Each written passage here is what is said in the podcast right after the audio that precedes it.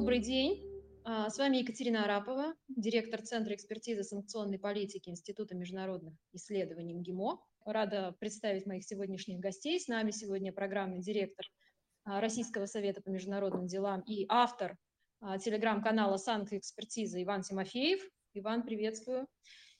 Приветствую. И, да, и мой коллега по Институту международных исследований, директор Центра исследований международной экономики ИМИ Михаил Мамонов. Михаил, рада вас слышать. Здравствуйте. Коллеги, спасибо, что согласились принять участие в нашей сегодняшней дискуссии. Тема действительно важная, острая, постоянно развивающаяся, и есть о чем поговорить.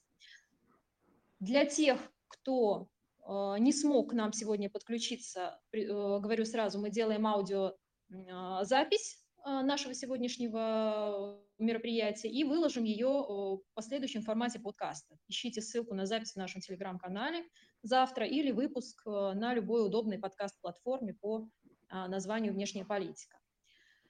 А, дорогие слушатели, кто сейчас присутствует с нами в аудиокомнате, вы тоже можете по ходу эфира задавать ваши вопросы нашим гостям.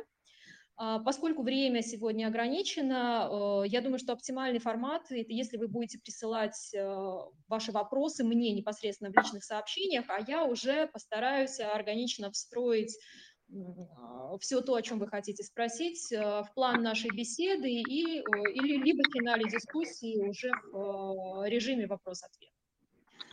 Итак, Говорить мы сегодня будем о последствиях санкций для России и перспективах оздоровления экономики в условиях новой реальности. Хотелось бы сделать нашу дискуссию максимально а, междисциплинарной, то есть охватить и какие-то политические а, моменты, но в большей степени даже, наверное, остановиться на экономических а, эффектах и оценке потенциала, который есть, которым обладает российская экономика для восстановления бизнес-деловой активности в э, условиях санкционного давления.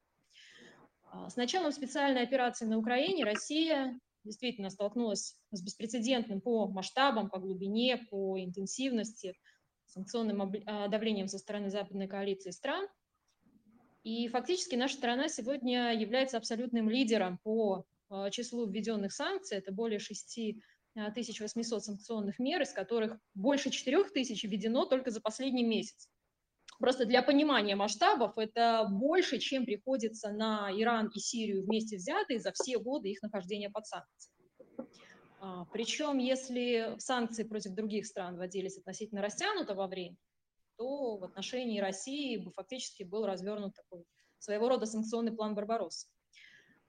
Но при этом, несмотря на ряд общих черт с санкционными сценариями, которые были приняты в последние десятилетия против основных неугодных государств, да, в первую очередь Ирана, Сирии, Венесуэлы, Северной Кореи, Кубы, Мьянмы, а, российский кейс, на мой взгляд, э, во многом можно считать уникальным. Мы сейчас находимся в точке определенного глобального санкционного перелома. С чем это связано? Во-первых, э, что мы сейчас видим? Мы видим, что концепция так называемых целевых умных санкций не просто а, провалилась, но она фактически ушла даже из официального дискурса. То есть к этой идее таргетирования санкций и э, точечного воздействия непосредственно на а, власть при минимизации ущерба для широких масс населения, к этой концепции всегда, в принципе, было много вопросов. Но если раньше она хотя бы в официальном дискурсе доминировала, а, была некая попытка все-таки со, со стороны э, основных э, санкционеров обосновать точечный характер санкций и минимальный негативный эффект для широких масс населения, то в случае России а, наши западные, ну, скажем так, партнеры а, официально декларируют в качестве цели максимальное причинение ущерба всей экономики страны, парализация э, всех отраслей, вытеснение России системы мирохозяйственных связей и нанесение сокрушительного удара вообще по нашей стране и по всем ее социальным слоям. А, при этом российский санкционный кейс стал, на мой взгляд, катализатором ускорения процесса формирования так называемых санкционных альянсов в границах коллективного Запада. А, продемонстрировал очень высокий уровень консолидации позиций, гармонизации санкционного инструментария, независимо даже от уровня развития санкционного законодательства. То есть э, понятно, что у Соединенных Штатов Америки традиционно очень высокий уровень правовой проработанности санкционных механизмов. А, но сейчас к санкционному режиму против России подключаются даже те страны, у которых проработка правовой базы находится на несопоставимо более низком уровне. То есть, ну, например, там, той же самой Австралии, у которой фактически отсутствует понятие блокирующих санкций, но при этом а, попытки воздействовать на, нашу, на экономику нашей страны аналогичны. На самом деле это сейчас вопрос уже не только противостояния непосредственно России и коллективного Запада, но в целом вопрос позиционирования не западных игроков, Китая, и Турции, стран, Ближнего Востока, и в некоторой степени Индии, стран ЕАЭС, а вообще в системе а, глобальных экономических, э, международных экономических отношений. Санкционное противостояние России и Запада постепенно перерастает в противостояние платежных систем, усиливает тренд на дедоларизацию систем международных расчетов, на снижение зависимости от американского печатного станка. А, и за счет объявленной так называемой охоты и европейцами, и американцами на активы крупных российских бизнесменов – а, массовой заморозки зарубежных счетов и активов, он сопровождается кризисом права собственности и снижением а, доверия к доллару. И сейчас я хотела бы э, передать слово, Иван Николаевич, наверное, вам. А, вот скажите, как на ваш взгляд, в чем состоит особенность санкционного режима в отношении России, насколько он по целеполаганию, по инструментарию сопоставим с полномасштабными санкционными режимами, действующими в отношении Кубы, Ирана, Сирии, Венесуэлы или Северной Кореи, то есть в отношении всех тех стран, которые живут под санкциями уже не первое десятилетие. Да, Кать, хороший вопрос. Спасибо за приглашение и за такое глубокое ведение. Оно правильно задает направление нашей дискуссии. Вот ты отметила э, важный момент, и, в принципе, я с ним согласен, тоже о нем писал, о том, что э, парадигма умных санкций вроде бы осталась в прошлом.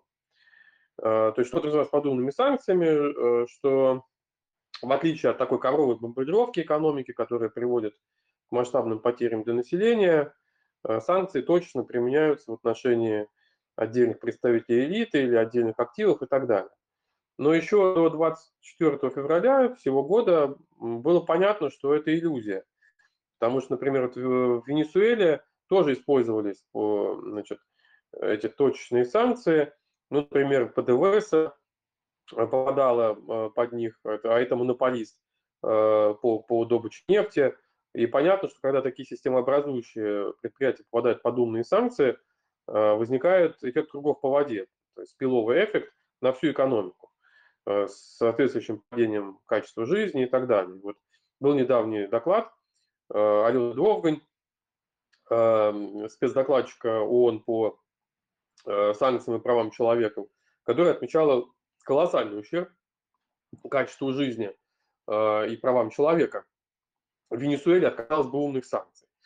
Вот, поэтому и мы с тобой, в общем, написали даже статью вместе с Юлией Никитиной о вот этих spillover effects, вот, э, так, ее, ее, судя по всему, придется дорабатывать, э, эту статью. Но, в общем, э, эти идеи мы озвучивали еще до событий. Вот. Что сейчас происходит? А, санкции новые, они одновременно и умные, и неумные. Они, скажем так, неумные по содержанию, но умные по форме. Неумные по содержанию, они в том плане, что действительно, в отличие от коррекции поведения отдельных игроков, цель сейчас э, состоит в сокрушении российской экономики, э, нанесении ей максимального ущерба. Там разные теории на Западе гуляют э, по поводу цели такого сокрушительного удара. Кто-то считает, что вот сейчас выйдет народ на улицы и совершит революцию, кто-то считает, что олигархи там совершат некий переворот, олигархи в кавычках, понятно. Вот. То есть такие теории наивные, они гуляют по западным э, просторам. Вот. А, но, в общем, строго говоря, а, я думаю, что здесь сразу несколько факторов совпало, один из которых состоит в том, что, собственно, военная операция на Украине для Запада это такая большая жирная красная линия была. А, и реакция с их стороны такая эмоциональная, отчасти, что называется, то, что копилось долго, прорвалось, и пошел вот этот вот масштабный удар а, то есть э, направлены на то, чтобы, а, не только ущерб нанести, но и, б, максимально с Россией разорвать торгово-экономические связи, вытеснить ее с рынков эм, значит, сырьевых, европейских э, и, и не только, с американского рынка и так далее. Это что касается содержания. Ну и плюс экспортный контроль, кстати говоря, запреты на поставку целого ряда товаров – а, плюс я бы назвал уникальной особенностью нынешних санкций то, что бизнес их исполняет даже быстрее, чем появляются решения. То есть, допустим, запрет на поставку в Россию автомобилей выше определенной ценовой категории был а, уже после того, как ряд компаний приостановил свою работу здесь. То есть вот эти корпоративные бойкоты – это новое слово, конечно. Они раньше были в отношении Синьцзяна, например, в отношении Китая, но в микроскопических дозах. Сейчас, конечно, мы видим колоссальный рост всего этого.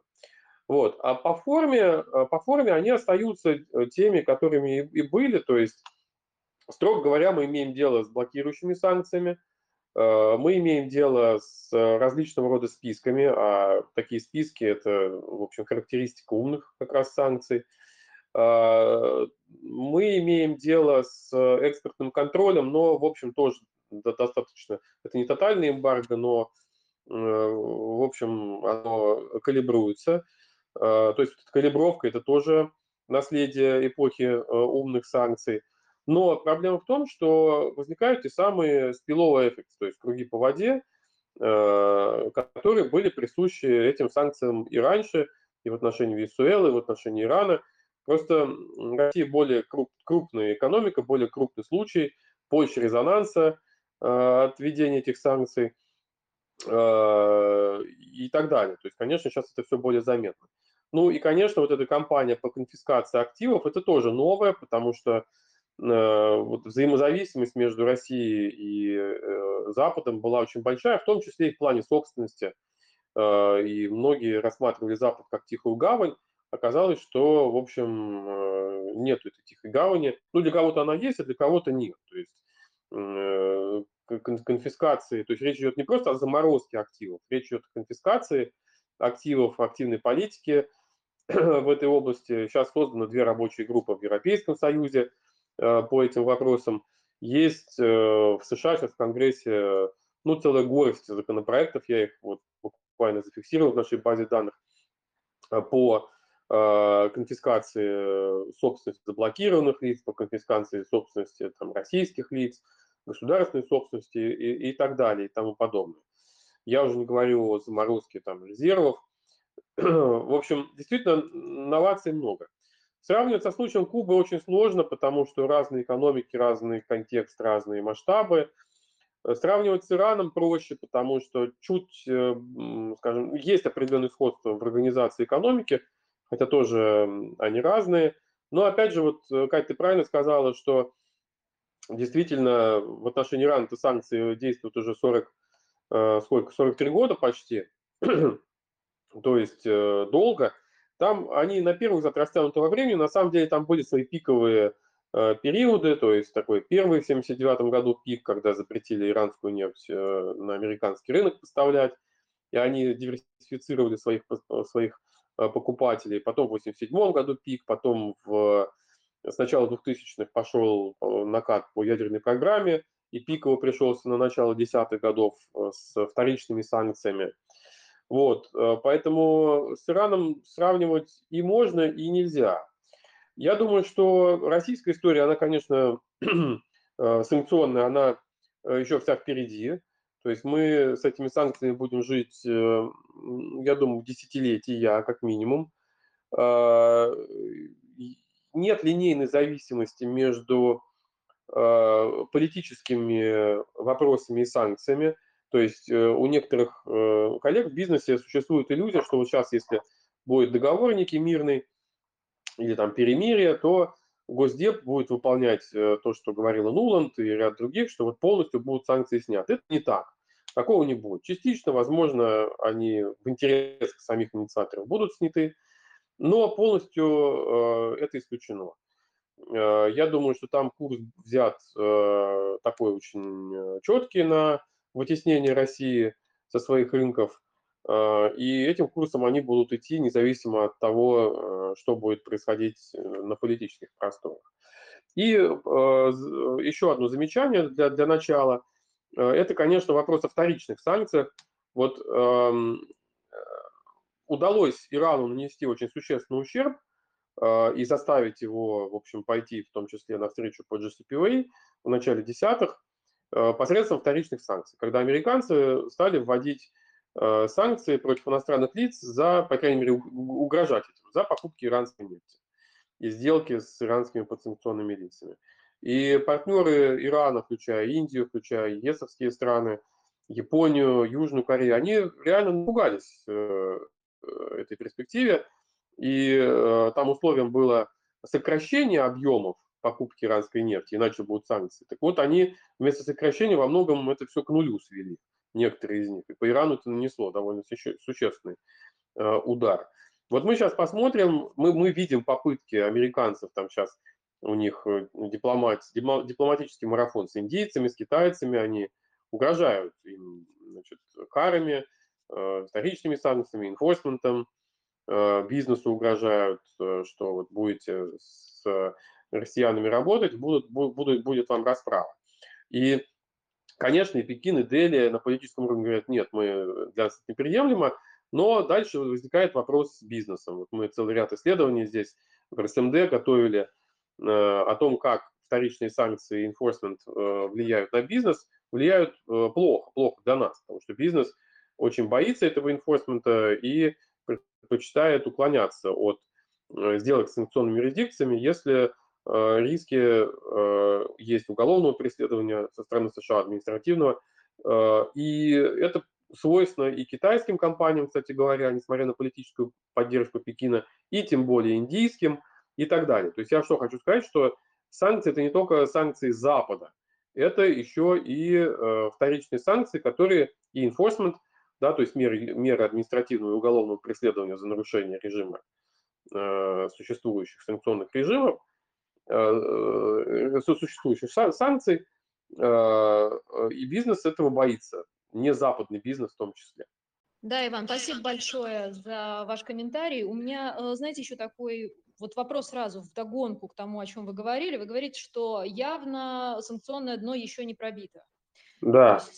Собственно говоря, чего можно тогда ожидать вот в контексте, например, завтрашней встречи участия Байдена в саммите mm-hmm. НАТО, саммите ЕС, о чем будут говорить, куда будут клонить, потому что сейчас как раз говорят э, очень много о том, что необходимо разрабатывать а, какие-то коллективные механизмы для минимизации возможности обхода санкций. То есть это о, чё, о чем речь? Речь о том, э, что все более пристальное будет э, влияние, внимание к тем же криптовалютам, или Соединенные Штаты будут склонять Евросоюз в направлении а, применение принципа экстерриториальности в своего санкционного законодательства, чтобы была возможность и у Евросоюза тоже наказывать неугодных а, компаний из третьих стран за какие-то контакты? Ну, это хороший вопрос. Хороший вопрос. Начнем с дна. А, пробито ли дно? Не пробито. Хотя Барелли говорил дней 10 назад о том, что вот вроде бы как санкции, их арсенал исчерпан, и на следующий день ввели очередную волну санкций. Сейчас готовят новую по Э, по запретам на импорт российских энергоносителей, скорее всего, договорятся об этом э, на этой неделе или на следующей. Вот, э, то есть дно не, про, не, не пробито, и на самом деле много чего еще можно наводить. Можно, допустим, банки, которые сейчас находятся под секторальными санкциями, перевести в список заблокированных лиц или в список лиц, которым запрещено ведение корреспондентских счетов, или включить их в списки Э, лиц, э, которым запрещены финансовые сообщения. Э, ну, у нас есть своя система передачи финансовых сообщений, но тем не менее. Можно расширять экспортный контроль на более широкие группы товаров, можно расширять транспортные санкции, например, Великобритания уже запретила заход российских судов в свои порты. То же самое запретить может Европейский Союз. Можно пойти по пути более жестких визовых ограничений. То есть сейчас если ввели, например, запреты на визы для чиновников российских и для бизнес, бизнесменов, кстати говоря, а могут их распространить и на всех остальных. Э, ну, в общем, тут э, творчество может быть самое-самое э, разнообразное. Вот. Что касается следующего вопроса, Кать, напомни, пожалуйста, вторую часть. А, речь о том, как будет развиваться дискуссия сейчас, вот, например, на завтрашних э, встречах э, Байдена на саммите НАТО, угу. диалог между да. Соединенными Штатами и Европой, ну, потому что консолидация это очень высокая в отношении... Да, да, консолидация высокая, чего раньше, кстати, не было. То есть был, был, был разноскоростной режим. После 2014 года он разошелся, и США лидировали, а остальные плелись в хвосте. Эта тенденция вплоть до 20 1 февраля 2022 года сохранялась. Мы вообще фиксировали последние несколько лет, три года как минимум, санкционной политики в отношении России, то есть, в принципе, там каких-то рывков э, вверх не было. Были политические там какие-то резонансы в связи с делом Навального, с делом Скрипалей и так далее. Но существенно для экономики ничего особо не вводилось. Вот, сейчас, конечно, мы в новой реальности живем, и да, политика более консолидирована, Э, она так или иначе будет, э, скажем так, консолидироваться еще в большей степени, потому что, например, американцы эмбарго на нефть уже ввели на энергоносители, на уголь, на ископаемые э, топливо. А, например, англичане хотят до конца года избавиться от российской нефти. Вот ЕС, я думаю, там сложнее у них с этим, но будут, будут тоже подтягиваться, что называется. То есть у них расхождения сейчас есть определенные и технические, и содержательные, но не, не такие большие. Согласовать их и привести к какому-то общему знаменателю э, вполне можно. Ну а, ну, конечно, мы ожидаем эскалацию санкций. Это не, не столько с визитом Байдена связано, он скорее политический такой характер носит, а просто ситуации поле, что называется. Продолжается конфликт, и, конечно, этот будет давать повод наращивать санкционное давление. Но даже если он закончится, э, и, может быть, какие-то санкции частично могут быть сняты, мы хорошо знаем опыт Ирана, когда после заключения JCPOA э, сняли санкции, а потом Трамп в одностороннем порядке их вернул. А так как есть угроза американских вторичных санкций, ушел, ушел из Ирана европейский бизнес, японский и многие другие бизнесы.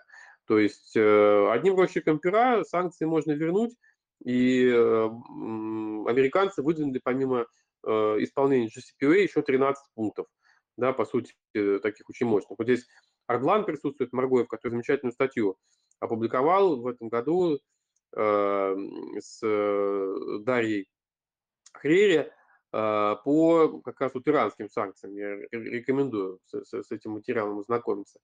Вот, э, так что вот так.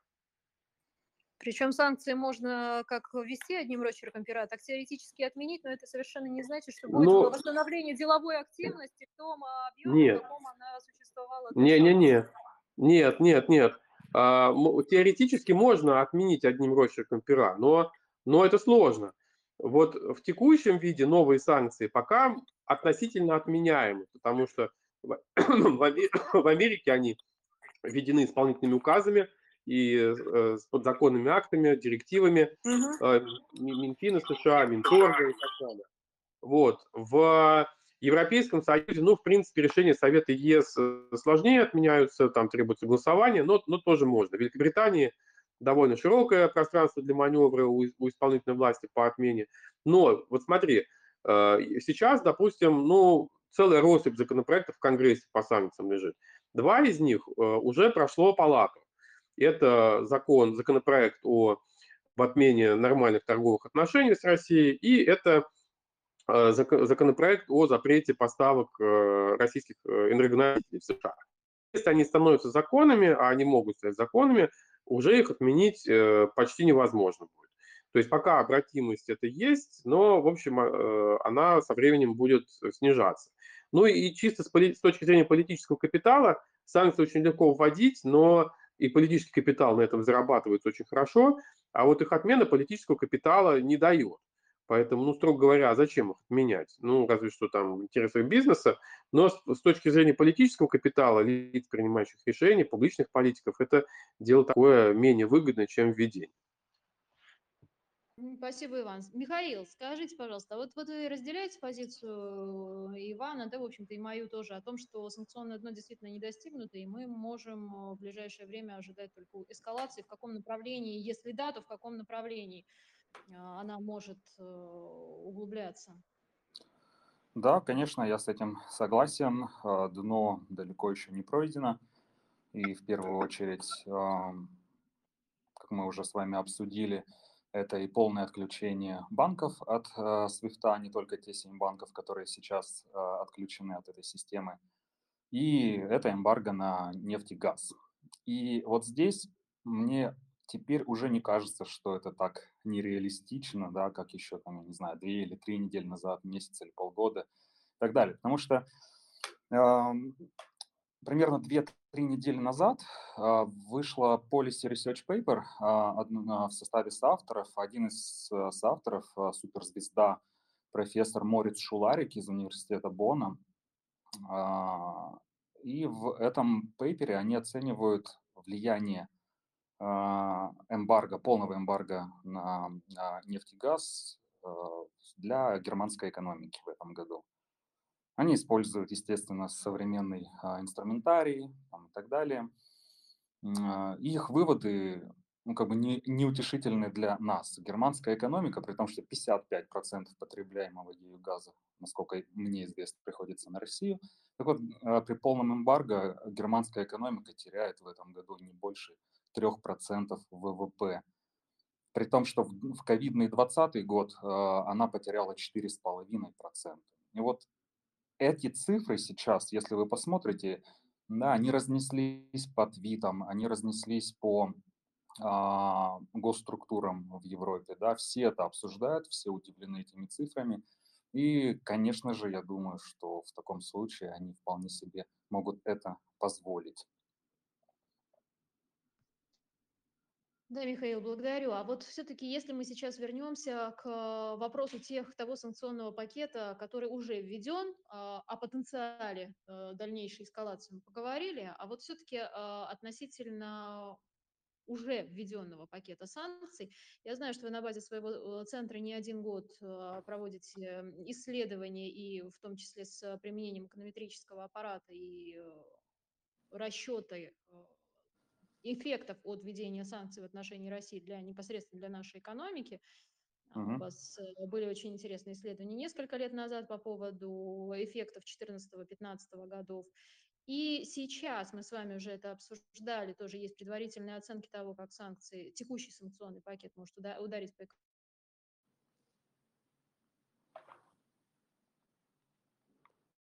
Так, у меня опять звук пропал, Екатерина.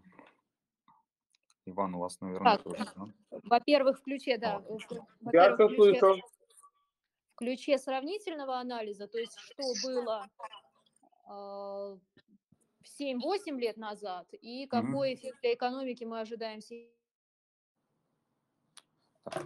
Хорошо, Екатерина, да, а, вы у меня периодически пропадаете, а, надеюсь, что только у меня, но если я вас правильно услышал с этими прерываниями, то мы хотим обсудить, мы хотим обсудить сравнительные эффекты, да, экономические эффекты, которые были. Да, сравнительные, сравнительные эффекты 2014 год и нынешний, и да. нынешняя ситуация по отраслям, скажем так, топ-3 пострадавших, наиболее пострадавших отраслей, и, и что, что это вообще означает для нашей экономики. Давайте начнем действительно с того, что эту работу по квантификации эффектов от санкций мы начали действительно очень давно, наверное, году в 2015, собственно, практически сразу же, как первый пакет санкций был введен. Оценивали мы, конечно, не только эффекты 2014 года, если помните, в 2017 году также был весьма а, ощутимый пакет санкций, а, его мы также оценивали и введем работу сейчас. И здесь а, очень важно, что а, работу можно вести по многим направлениям. На макроуровне, да, смотреть, что происходит с а, выпуском, с ВВП, с потреблением, инвестициями, с платежным балансом, с курсом рубля и так далее. Можно вести на микроуровне, да, с точки зрения фирм, с точки зрения банков. Когда мы начинали работу в 2015-2016 году, были одни из пионеров, кто разрабатывал макроэконометрические модели специально для квантификации эффектов санкций, а, тогда мы получали весьма-весьма слабые оценки, а, слабые эффекты, скажем так. Оценки это сильные, а, а, эффекты слабые были. И согласно нашим расчетам макроэкономическим, эффекты от тех самых секторальных и блокирующих санкций 2014 года составляли порядка одного, может быть, полутора процентов ВВП. И тогда мы делали вывод, что такой эффект маленький а, оказывается в свете того, что в, тот же, в то же время российская экономика испытала глубочайшее а, падение цен на нефть, на обесценение рубля, которое вызвало инфляцию, Центральный банк поднял ставку, все мы помним, это черный понедельник а, в декабре 2014 года, когда ставка была повышена до 17%. Да, и то есть вот, вот эти эффекты, они а, на себя тянули вот, вот весь тот, тот, тот макроэкономический негатив в то время и оставили а, для санкций простор всего лишь на там, 1-1,5% ВВП.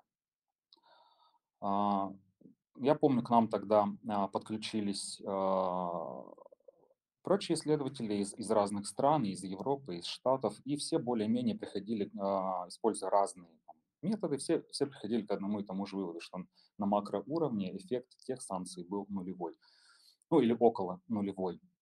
И а, экономисты из Штатов, Ахн и Лудема, а, называли эти санкции targeted sanctions. А, targeted в том смысле, что они действительно таргетировали определенные группы а, индивидов, определенные банки, определенные фирмы но не таргетировали все население страны, как они это говорили, что это необходимо было для того, чтобы избежать collateral damage, чтобы действительно негативный эффект не распространялся на а, обычных людей, далеких от политики. Надо сказать, что как бы, что, что мы обнаружили интересного тогда, что на самом деле вот этот около нулевой макроэкономический эффект, он раскладывается на два подэффекта. И первый из них, он оказывался весьма негативный с точки зрения фирм. Да, то есть мы, мы показывали тогда, что на самом деле российские банки, те, которые столкнулись с санкциями, а это, напомню, тогда были 20 крупнейших э, госбанков и их э, э, дочки, Сбербанк, Газпром, ВТБ, Россельхозбанк, ВЭП, это вот 5 крупнейших госбанков э, и, и 15 дочек – они столкнулись с секторальными санкциями, и еще 24 банка, а, которые столкнулись с санкциями либо потому, что они функционируют в Крыму, либо потому, что они а, владеются или управляются а, олигархами, так называемыми, близкими к Кремлю. Вот. И вот эти банки, таргетированные санкциями, они весьма ощутимо сократили кредитование фирм в России по сравнению со схожими банками, не столкнувшимися с санкциями. То есть примерно на 4% ВВП но эта цифра, она уже, она уже весьма ощутима, хотя, конечно, тоже не, нельзя назвать ее разрушающей, но, но эта цифра ощутима. Так вот, это первый подэффект. А второй подэффект, который выводит э, игру в ноль, это то, что банки, таргетированные санкциями банки при поддержке э, государства, при поддержке Центрального банка смогли поддержать свою пассивную базу и на эту же сумму 4% ВВП нарастить кредитование физлиц. И это, конечно, все происходило на волне кредитного цикла расширения кредитов физлицам, снижения процентных ставок в экономике на фоне достижения Центральным банком таргетов 4%, да, и в первую очередь все касалось ипотеки. В общем, имеем два подэффекта, которые в сумме складываются там практически в ноль. Да. Сейчас ситуация, а, конечно же, другая. Сейчас а, мы имеем вот эти а, санкции, которые таргетирует, если угодно, а, всю экономику. И пока мы не можем делать, конечно же, никаких расчетов на уровне банков, фирм там, и так далее, просто потому что нету данных. А Центральный банк, к слову сказать, он а, заблокировал доступ а, к банковским балансам Это наш основной инструмент, который мы там как минимум с 2007 года в своей работе используем.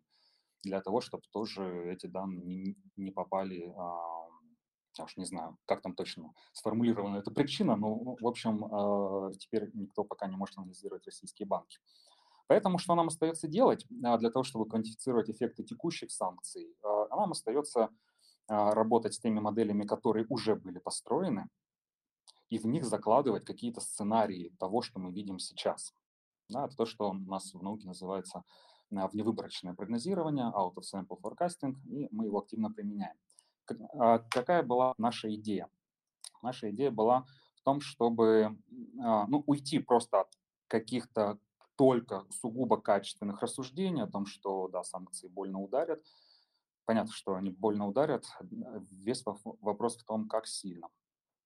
И идея была в том, чтобы взять э, макромодель, которая у нас была разработана еще в 2015-2016 году. Она, конечно, прошла ряд апдейтов, в 2019-2020 году, но все равно а, основной вывод о, о том, что эффект э, санкций на 2014-2015 года был минус 1% ВВП, он все равно у нас всегда оставался. Так вот, мы берем просто эту же модель, которая еще, грубо говоря, пока не знает э, тех э, санкций, которые были введены сейчас, и пытаемся с помощью нее оценить, э, что будет в, в 2022 году, в текущем году, с ключевыми макроэкономическими агрегатами.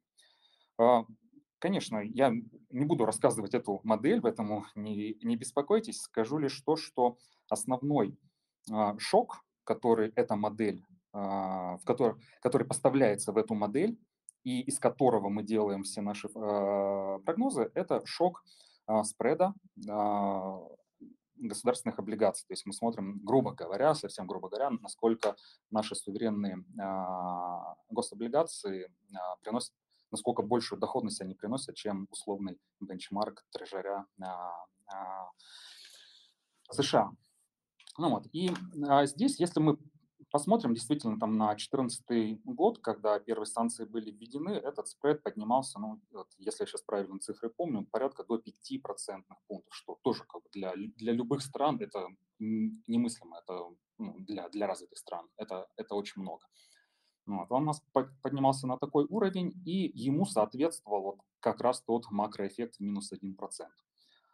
А затем, а, а, а, к слову сказать, в кризис 2008-2009 года этот спред поднимался, может быть, ну, примерно на сопоставимые величины, примерно, может быть, чуть больше даже был.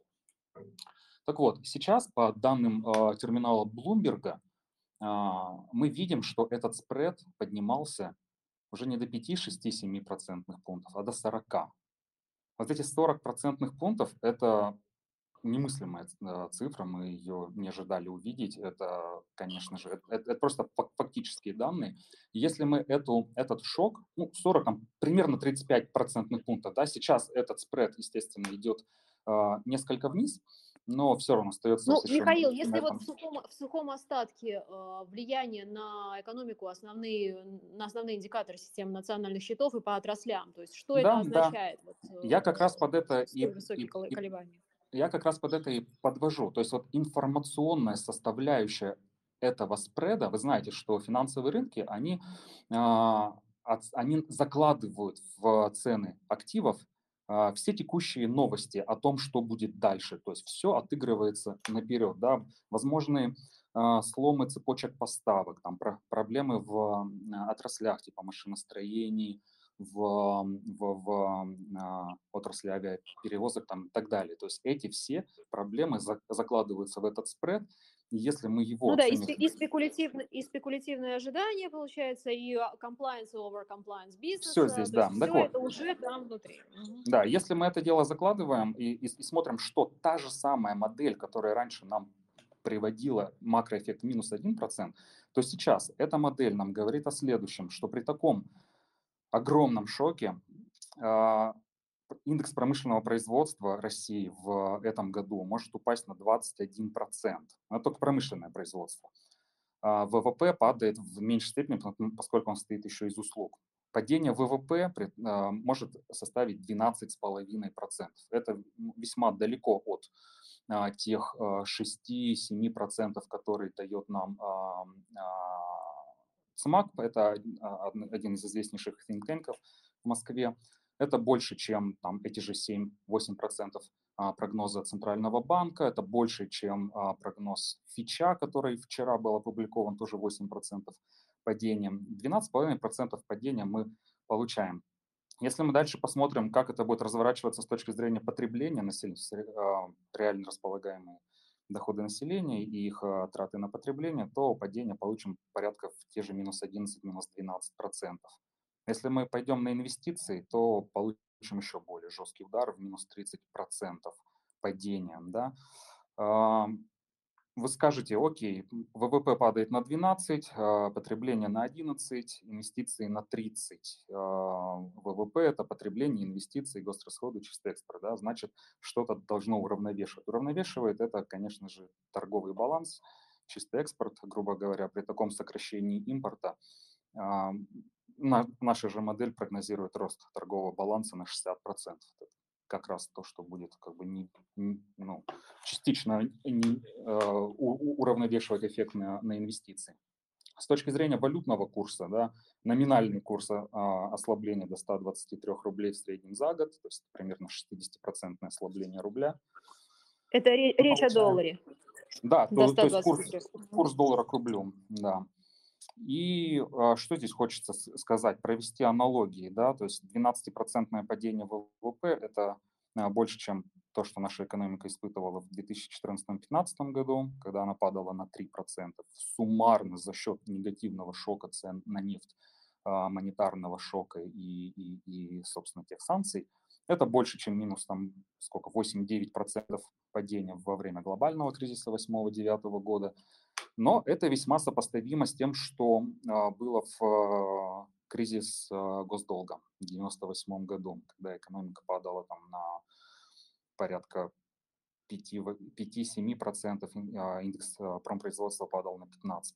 То есть вот если вам хочется какой-то бенчмарк макроэкономических эффектов, силы макроэкономических эффектов, то мы получаем такой расклад. И нужно здесь сказать, что на самом деле мы даже не самые, а, не самые жесткие прогнозы даем. Да? Центр развития высшей школы экономики, их макроэкономические модели дают уже порядка 16% а, падения ВВП.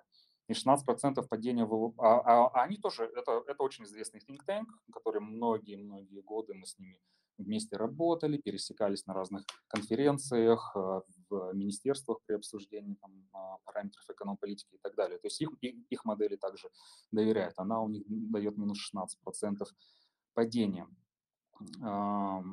Вот. А минус 16% падения, это, если я сейчас правильно помню цифры, сопоставимо с трансформационным шоком э, в, именно в 92 или, или в 93 году экономика наша падала на, на внутри года на похожие цифры, похожие величины. Да, Михаил, благодарю. Да. Вот э, очень интересные, конечно, оценки, э, но мне кажется, здесь очень важно оговориться, что пока э, на текущий момент мы имеем возможность, ну вы частично об этом тоже говорили, что мы имеем возможность оценить э, негативный эффект от э, санкций, которые уже введены, но с другой стороны у нас пока нет а, всей полноты информации, чтобы для, а, понять и оцифровать стабилизирующий эффект а, того пакета макроэкономических мер, которые да. будут, да. будут приняты нашим, нашим правительством с одной стороны, и оцифровать потенциальное влияние политики Центрального банка, потому что понятно, что сейчас ключевая ставка 20%, мы рассчитываем на ее да, снижение. Да. Например, в 2015 году на это снижение да, с 17 до 11 процентов потребовалось почти 9 месяцев. А да. Сейчас э, можно, можно попытаться промоделировать что-то, исходя из того же инерционного тренда, но есть вероятность, что все-таки наш э, монетарный регулятор будет э, действовать более оперативно для стимулирования экономики. И в этом случае потенциальный вот этот второй подэффект, как вы его называете, стабилизирующий, может оказаться выше, и, э, соответственно, общий баланс э, негативных, позитивных эффектов может сложиться не столь драматично. Да, Екатерина, это важные моменты, позвольте я их тоже прокомментирую, про а, про, про, про поддержку сначала стороны государства, потом про политику Центрального банка. А, премьер Мишустин заявил о выделении 1 триллиона рублей, да, порядка там 5-6 дней назад, на поддержку экономики. Давайте пока поработаем с этой цифрой. Давайте посмотрим на то, что а, вчера а, в «Ведомостях» был опубликован результат стресс-теста российской банковской системы моих бывших коллег под СМАК. МАПа? Да. А, миллиарда. Система да, стресс-тестирования, которое мы вместе с ними разрабатывали еще в 2010 году, статьи у нас там были про стресс-тест, вопросы экономики и так далее. А государство использовало это в то, в то время для оценки потребностей банков в дополнительном капитале. Так вот, вчера их оценки были, что только банкам потребуется 3,5 триллиона рублей. Только банкам. Далее внизу в статье приводится очень интересный э, комментарий. Э, журналисты «Ведомостей» взяли комментарии у непосредственно разных банкиров о том, как они относятся к этой цифре.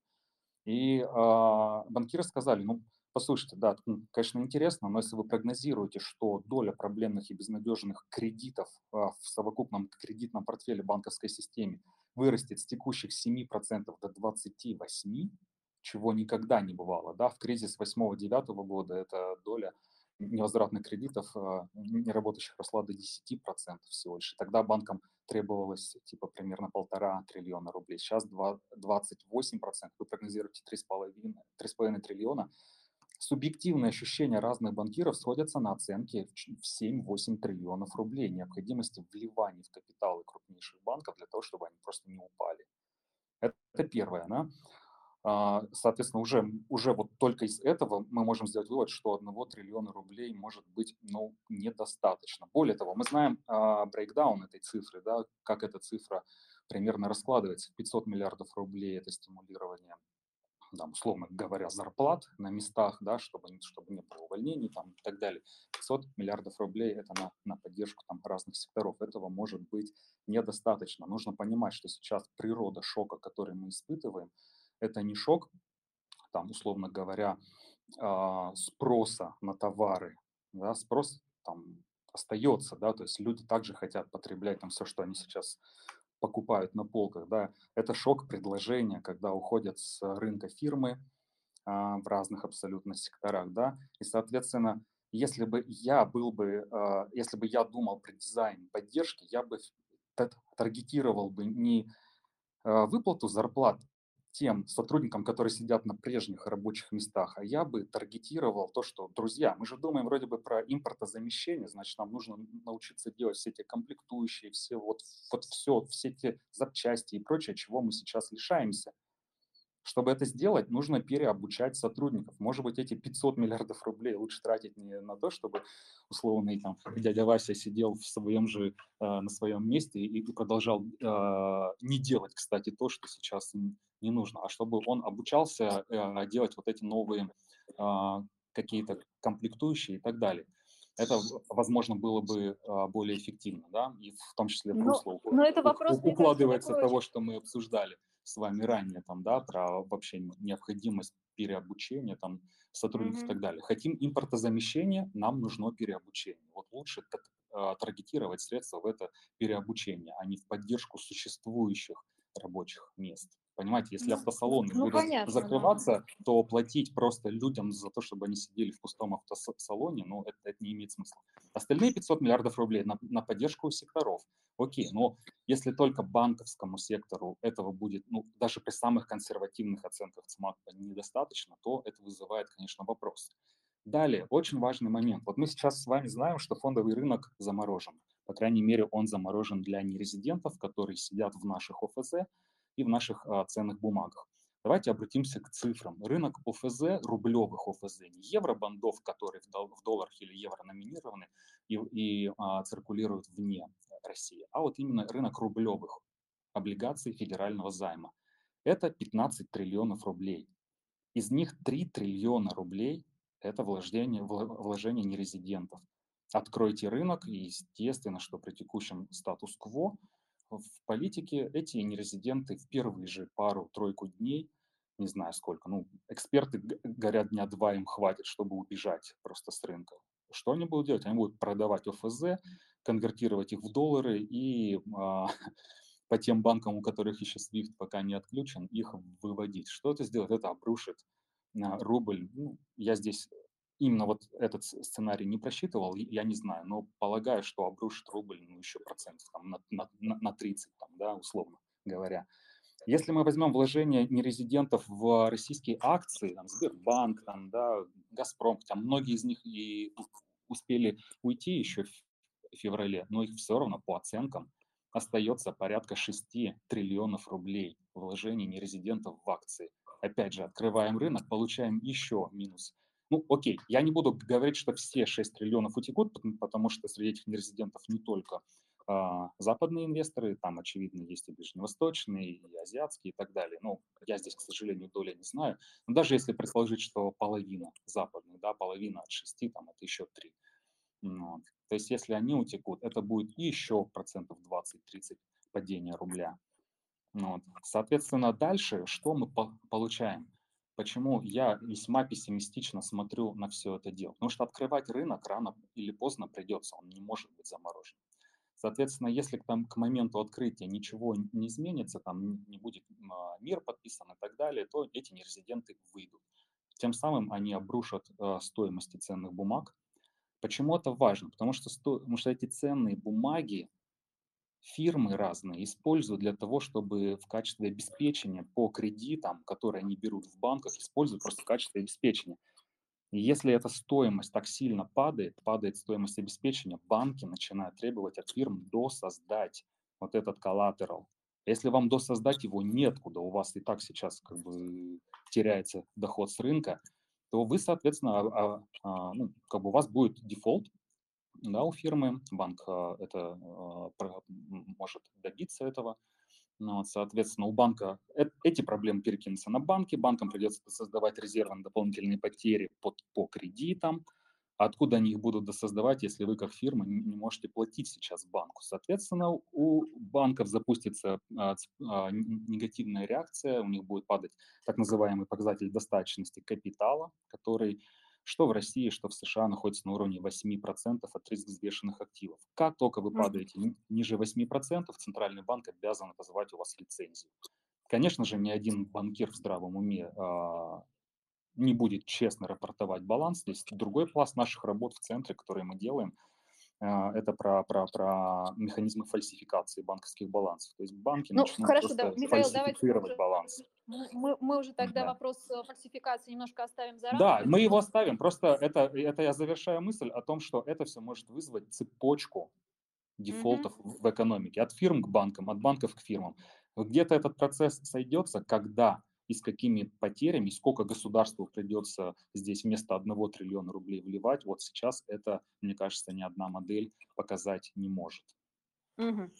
Ну хорошо, будем отслеживать, наверное, эти изменения в режиме реального времени, потому что пакеты стимулирования экономики еще озвучиваются, очень много предложений, в том числе со стороны бизнеса и со стороны банков сейчас находится у правительства в работе в том числе по линии торгово-промышленной палаты очень много предложений было направлено и в части развития систем проектного финансирования и так далее. То есть будем это а, все отслеживать в режиме реального времени, и вполне возможно, что у нас будет повод с вами встретиться еще раз где-нибудь через месяц и поговорить более предметно о тех нововведениях, которые за это время будут а, приняты. Но коль скоро мы с вами затронули вопрос а, нерезидентов, их поведения и возможного изменения стратегии в, в отношении сотрудничества с нашими компаниями и банками, у меня возник следующий вопрос. И, кстати говоря, подобные вопросы а, задают очень многие из наших подписчиков сейчас в прямом эфире.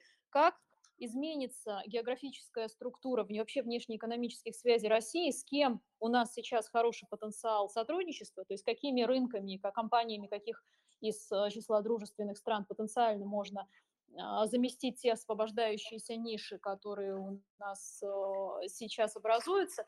И что можно сказать, что сейчас, в общем-то, Россия делает ставку на кого? На азиатские страны, э, Китай, в, да, меньшей степени, да. в меньшей степени Индии, на страны Евразийского экономического союза, на расширение сотрудничества со, с государствами а, Персидского залива. И вот у меня вопрос а, к обоим, наверное, экспертам. Ну, хотелось бы начать, а, Иван, с вас в первую очередь. Как вы считаете, вообще какой, каков потенциал развитие сотрудничества с э, компаниями и банками из так называемых дружественных экономик, особенно с учетом того, о чем мы говорили уже раньше, с учетом э, механизмов вторичных санкций, рисков комплайенса, оверкомплайенса, с учетом э, того, что бизнес становится все более подозрительным и очень часто то, как себя ведет бизнес, и то, что официально анонсирует правительство тех или иных стран, это две большие разницы.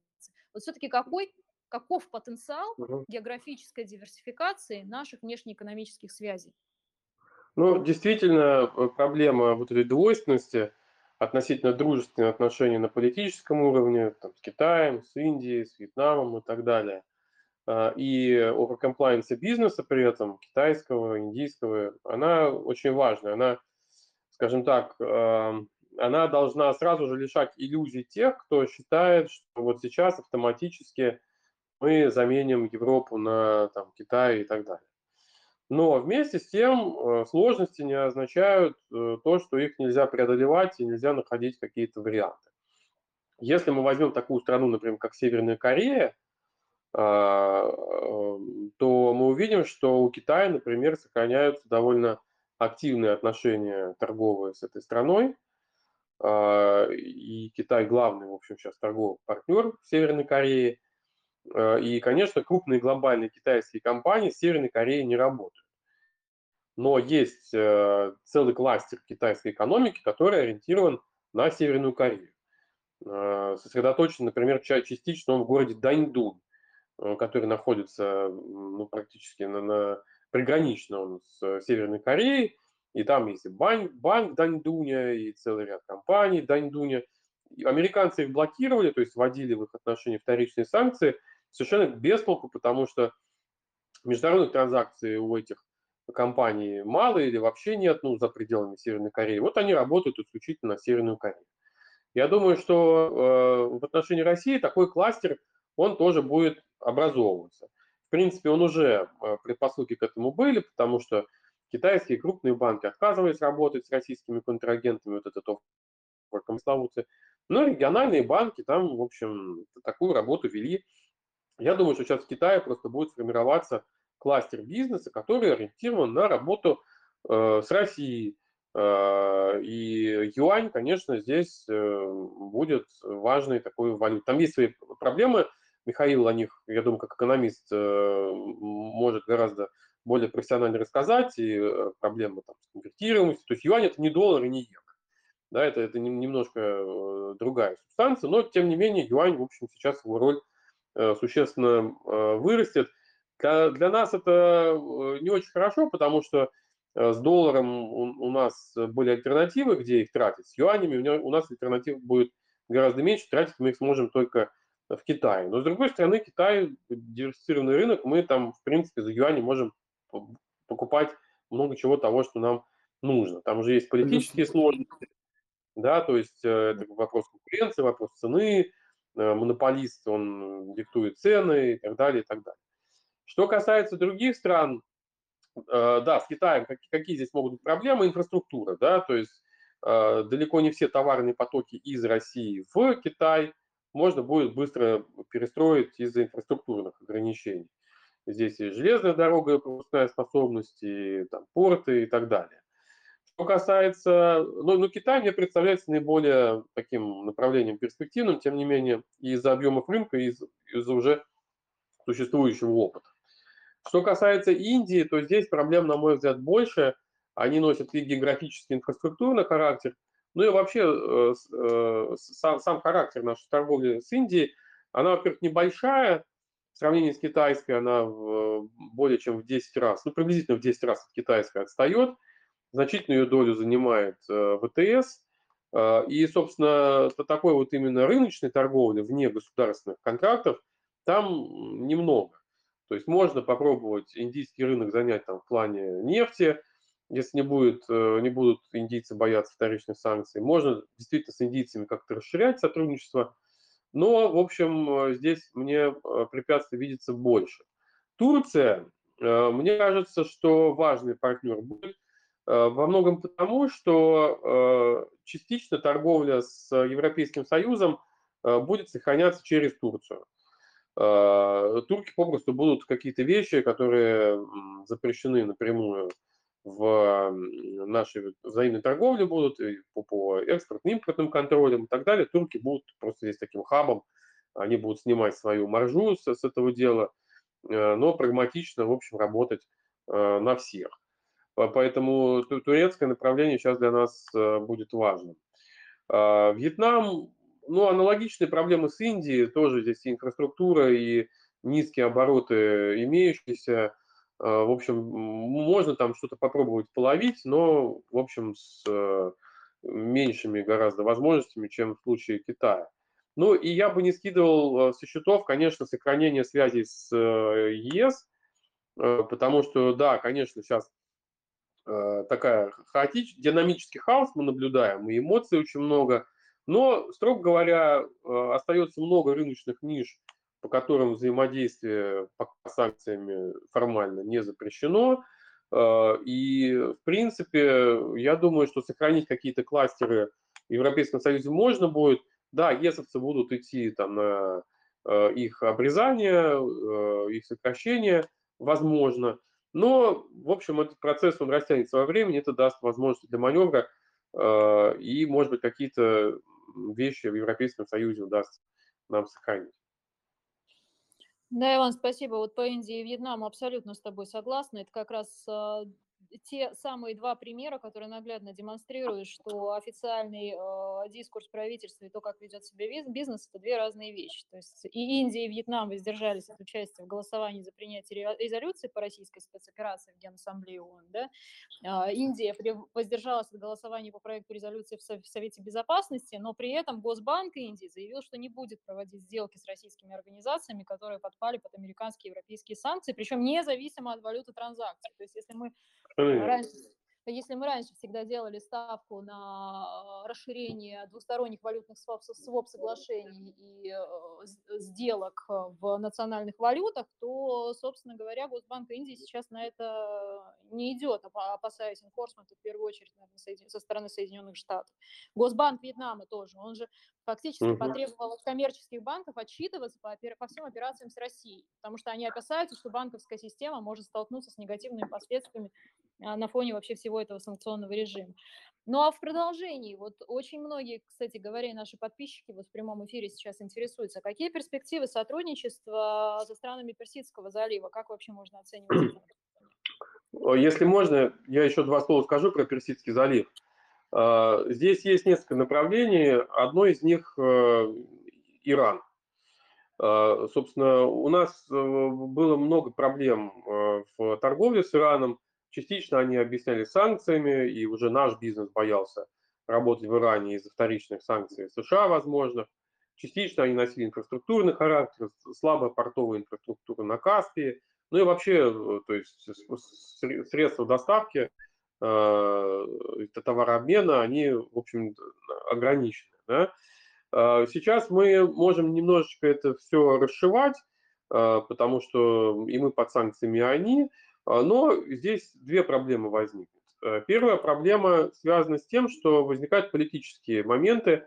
Например, американцы сейчас могут ну, допустить иранскую нефть хотя бы частично на мировой рынок, и здесь это может выбить э, почву из-под ног у тех, кто рассчитывает на какой-то союз, санкционный союз с Ираном, да, такой союз подсанкционных стран. Я в это лично не верю. У Ирана свои прагматичные интересы, и просто ради того, чтобы сделать такую коалицию, они, конечно, э, не будут поступаться своими э, интересами прагматичными. Вот. Хотя там тоже есть понимание, что американцы в любой момент Э, могут, могут э, э, передумать. Ну и второй момент, конечно, все те проблемы, которые у нас были в торгово-экономических отношениях с Ираном, они, в общем, остаются, они никуда не делись. Мы несколько назад проводили большие исследования, интервьюировали и бизнес, и, и наш, который работает с Ираном, и немного иранцев. И такая картина была, там ну, много проблем, которые в одночасье не Э, не решаются. То есть сейчас мы в экстремальных условиях и придется частично их решать, но каких-то чудес я бы тоже здесь э, не ждал. Что касается других заливных стран, ну, прежде всего Саудовской Аравии, УАЭ, то э, здесь, опять же, два направления. С ними возможно взаимодействие или какая-то координация по объемам нефти, хотя сейчас мы, наши переговорные позиции стали гораздо слабее. Они, в общем, те, те дефициты, которые могут возникнуть из-за э, санкций, могут вполне э, закрывать так или иначе физические объемы и в Китае тоже нефть поставлять, и э, в разные другие страны, и в тот же Европейский Союз. То есть здесь такая конкуренция возникает. ОАЭ в свое время засветился как такая страна-посредник во взаимодействии с Ираном. Но американцы довольно эффективно это, эти схемы перекрывали через Дубай. Вот, и, э, в общем, дубаевские банки, они тоже очень комплают американские санкции, поэтому я здесь э, чудес э, тоже не ожидаю. Вот так. Спасибо, Иван. И все-таки нельзя еще обойти стороной наше постсоветское пространство.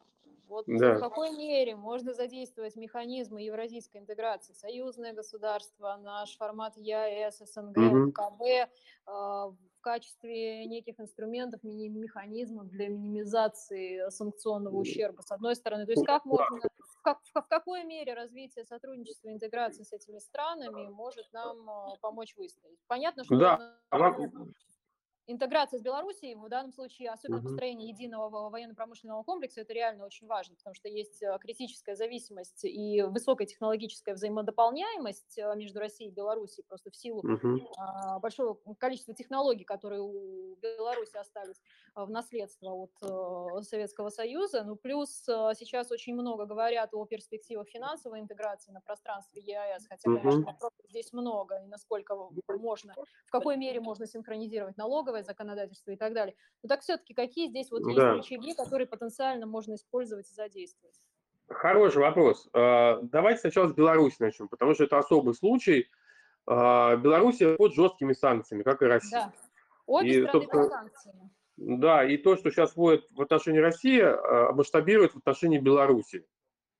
Поэтому неизбежно сейчас создание общей э, э, финансовой системы, да, то есть э, это не значит, что там в Беларуси примет российский рубль в качестве национальной валюты, нет. Но система взаиморасчетов в рублях, которая позволила бы на нашему бизнесу работать спокойно, сохранять торгово-экономические связи, а Россия для Беларуси ключевой торговый партнер. Вот. С Европейским Союзом белорусские связи будут сжиматься. Э, поэтому здесь я вижу вот то, что, э, то, о чем давно говорили большевики, что называется, свершилось, да, то, то, что так долго откладывалось, теперь в силу таких экстремальных условий, э, конечно, будет развиваться это именно финансовая и экономическая составляющая союзного государства. Что касается остального ЯЭС, то здесь ситуация более интересная. Ну, во-первых, они смогут, прежде всего, Казахстан, Э, э, и Армения, кстати говоря, довольно хорошо заработать на этой ситуации, потому что э, перепродажи в Россию ряда запрещенных товаров через эти страны, я думаю, сейчас расцветет буйным цветом. Особенно пресловутые товары роскоши, которые запретили ЕС, США, Э, и так далее, там дорогие автомобили. Ну, да, и... Особенно учитывая разницу в налогах, которая действует. А, да, в том числе. То есть сейчас, сейчас это, это пойдет пышным цветом. Э, сложнее будет, я думаю, с какими-то товарами двойного назначения или промышленными товарами. Там регуляторы будут гораздо более ревностно следить, особенно американские. Я думаю, что мы увидим какие-то кейсы там э, расследований в отношении казахстанских компаний, enforcement какой-то, он может быть. Э, вот, эм, э, ну или там киргизских, или армянских и так далее. Но то, что для них это просто сейчас э, наступает очень такая хорошая возможность заработать на санкциях в отношении России, это факт. Вот. Эм, по евразийской интеграции здесь, конечно, могут проблемы возникнуть, потому что, ну, собственно, в этом таком геополитическом котле все-таки и Армения, и э, Казахстан, отчасти Киргизия будут пытаться все-таки сохранить свои связи с Европейским Союзом и США а они у них такие очень богатые. И, в общем, для российского бизнеса это тоже возможность, потому что мы знаем, что уже там около 70 тысяч айтишников в Ереване, что бизнес рванул, так сказать, активно в Казахстан, и, собственно, там есть эксперимент с Международным финансовым центром Астана, например, интересный, я считаю, очень правильный ход, то есть такой, э, такое пространство, функционирующее по нормам английского права, да, такой хаб финансовый в Нур-Султане. Э, этот проект, в общем, как-то развивался медленно, но сейчас я думаю, что с фактором российских санкций и с, он будет наполняться российскими э, участниками, резидентами. Вот, поэтому я думаю, что и, и Казахстан, и Армения, они будут э, стараться дистанцироваться от этой геополитической, насколько это возможно, конечно, э, геополитической напряженности, зарабатывать на этом, ну и при этом сохранять лояльность, оставаться членами ОДКБ, оставаться членами ЕАЭС, там, почему нет, э, как-то идти пути интеграции и, и, и, и так далее. И я также не думаю, что их Брюссель и Вашингтон будут как-то уламывать, э, отказаться от УДКБ и ЯЭС, не до этого им сейчас. Э, вот, вот так. Да, Иван, благодарю. И э, еще один интересный вопрос вот сейчас у нас поступил от э, подписчиков. Только что во время трансляции на, на, России 20, на канале Россия-24 президент объявил о переводе оплаты газовых контрактов с долларов в рубли. А, насколько, в какой мере вы оцениваете эффективность этой, а, этого решения и как, а, что оно означает и для нас, и для наших внешнеторговых партнеров, и какой эффект может потенциально иметь для экономики? Краткосрочный, средний, долгосрочный. Михаил, может быть, да, это наверное, Михаил. Вы, вы сначала ответите, если будут какие-то дополнительные комментарии, мы их выскажем. Ну, здесь э, сложно оценивать э, какие-то сейчас экономические эффекты от этого, да, я думал, что такое решение будет про перевод там какую-нибудь другую валюту, ну, типа в юане, да. А, однако, да. А мне более видим, вероятным казалось расчеты в золоте, честно говоря. Однако мы видим, что в рубли. Давайте начнем с того, что, ну, почему просто все проводят расчеты в долларах, потому что доллар это, ну, как бы наименее волатильная валюта, то есть все стороны сделки, да, покупатели и продавцы, они э, понимают примерно, да, что они могут заключать контракты на будущее, сколько они будут от этого, сколько будут платить, сколько будут получать его. И покупательная способность примерно прогнозируем, что волатильность доллара низкая. Волатильность юаня, как мы знаем, гораздо выше. То есть даже это не было бы так здорово. А волатильность рубля еще получается выше. То есть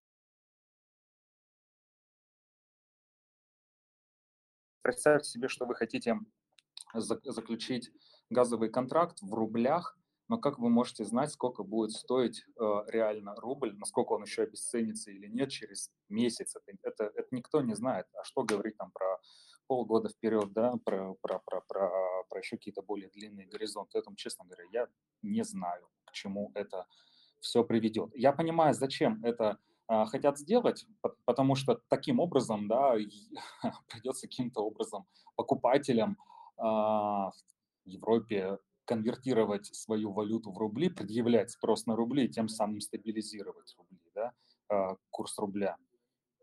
Оценить это сейчас практически не, невозможно.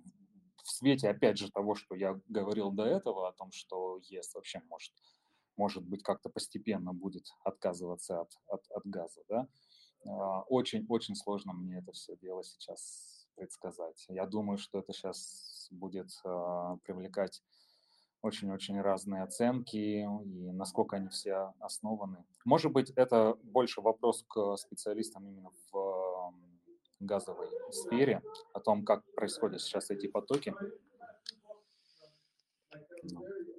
Угу.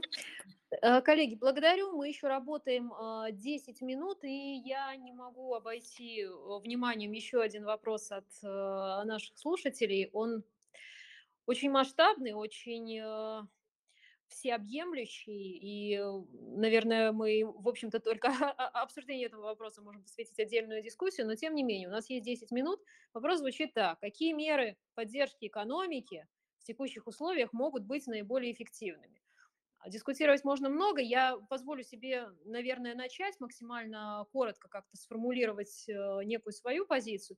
На данный момент, наверное, все меры экономической поддержки можно разделить на два на, на два пласта. Это меры экстренного реагирования для того, чтобы снизить э, и облегчить самую жесткую фазу кризиса, и меры уже более долгосрочные стратегические. То есть если мы говорим о, об экстренном реагировании, то есть то, что было анонсировано частично, эм, это может сработать. То есть та же самая налоговая реформа, а, которая сейчас проводится, а, послабления налоговые, отсрочки по налоговым выплатам, а, льготные налоговые режимы. Единственное, что, на мой взгляд, здесь необходима синхронизация льготных налоговых режимов не только для малого и среднего бизнеса, что мы видим сейчас, но и для крупного бизнеса, для промышленного производства тоже, для того, чтобы было более эффективное а, выстраивание цепочек а, между малым, средним бизнесом и крупным. То есть а, сейчас у нас наблюдается такой скачок налогообложения при переходе компании из статуса среднего предприятия в статус крупного.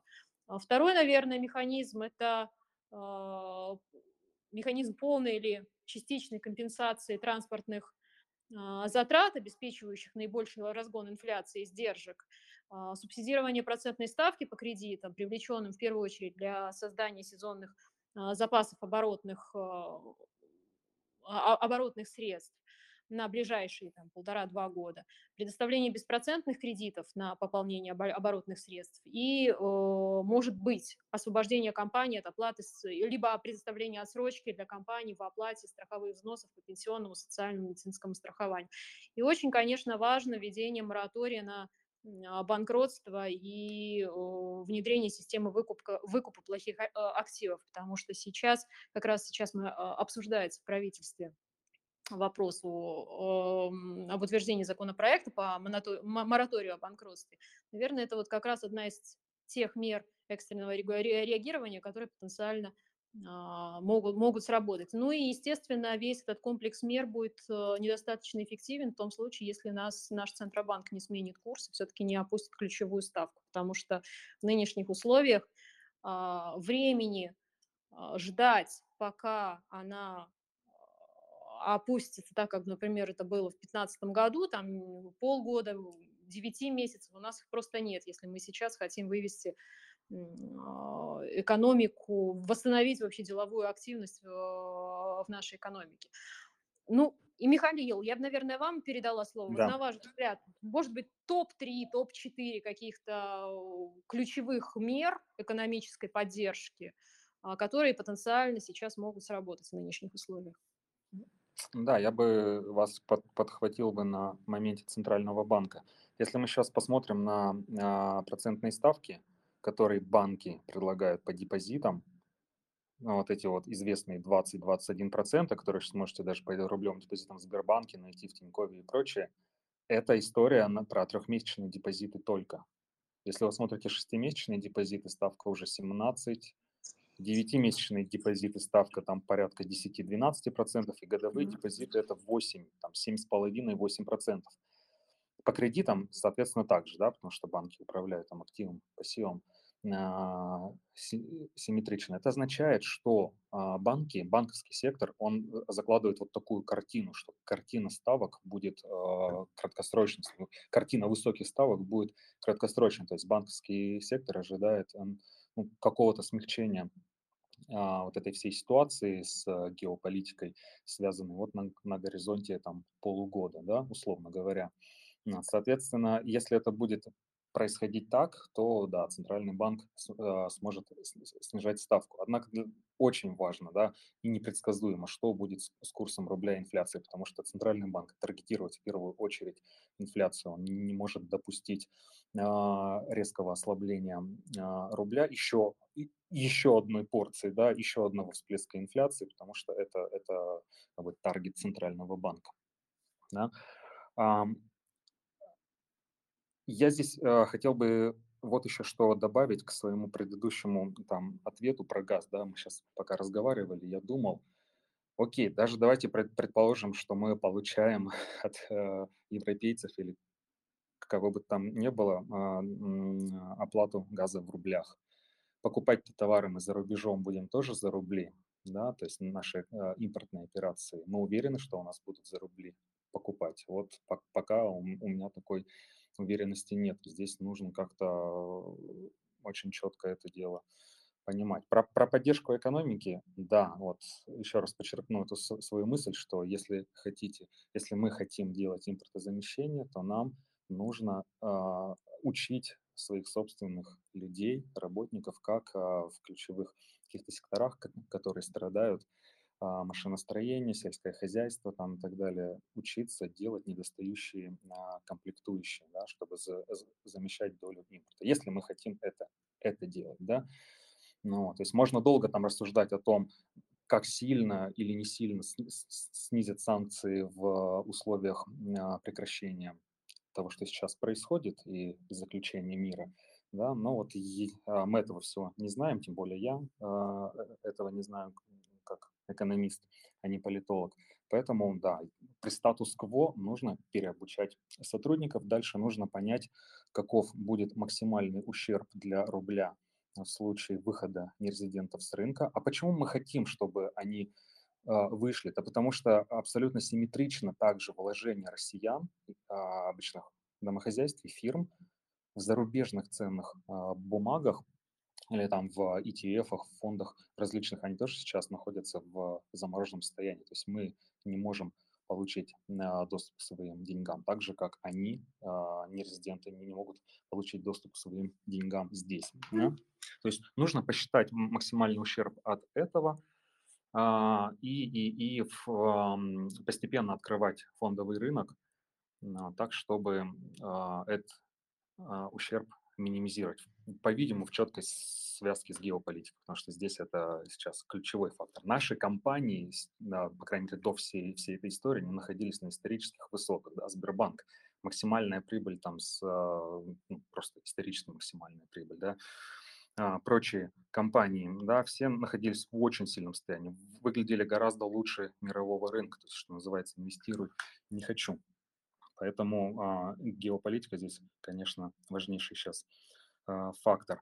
Дальше в плане поддержки секторов, да, а, в, в плане поддержки секторов экономики, а, ну, Михаил, по возможности очень рублей. кратко, буквально минуточку. Да, триллион рублей будет, будет недостаточно, да, нужно собрать, а, собрать, собрать а, и упорядочить сектора экономики по а, доле импортного оборудования, которые, и комплектующих, которое выбывает. Да, то есть понятно, если мы говорим про какую-нибудь ладу гранту, да, то у нее там, я не знаю, если я правильно сейчас помню, она практически из, из наших деталей собирается. То есть, видимо, вот, вот, вот, вот, вот это производство, оно, оно не так сильно пострадает. Но есть производства, в которых э, доля импортного оборудования очень высокая. Соответственно, нужно собрать их потребности и помогать им. И переобучать сотрудников. И, и не, не допустить э, всплеска инфляции из-за обесценения курса, из-за ухода нерезидентов. Потому что тогда мы будем видеть высокую процентную ставку, Екатерина, не только 9 месяцев, вот пока не стабилизируется инфляция, да. Но кредиты сейчас под таким ставкам, ну, покажите мне кого-то, кто берет сейчас кредит там под 25-30%. Если мы не стабилизируем рубль и инфляцию, то кредиты такие дорогие будут всегда. Означает, что их просто никто брать не будет. Означает, что там доля, доля кредитов в инвестициях, она еще больше упадет. Да, благодарю. Большой вопрос, можно ли все-таки с э, помощью ключевой ставки сейчас стабилизировать уровень инфляции, учитывая, что инфляция у нас это не инфляция спроса, а в большей степени инфляция издержек. Но это вопрос дискуссионный. Э, у нас да. буквально две минуточки эфира остается. Еще озвучу два вопроса, частично на них уже ответы были даны. Как вы оцениваете актуальность реализации проекта создания общей валюты стран ЕАЭС в создавшихся условиях? Ну, частично этот вопрос уже Иван затрагивал в своем ответе на предыдущие э, вопросы. Валютная интеграция предполагает достаточно высокий уровень гармонизации вообще рынков во всех сферах в области э, налогового, налогообложения, в области банковского регулирования. Поэтому, а, как бы нам этого не хотелось, безусловно, мы будем двигаться в этом направлении, но я думаю, что, по крайней мере, на обозримом горизонте говорить о введении общей валюты не приходится. А, и прогнозируется так, прогнозируется падение белорусской экономики на 6,6% ВВП по оптимистичным оценкам. Как вы оцениваете возможность Республики Беларусь наращивать экспорт в Российскую Федерацию на особых условиях? Не знаю, коллеги, кто-то хочет кратко, очень кратко ответить на этот вопрос. Возможности экспорта в рамках союзного государства России, России и Беларуси.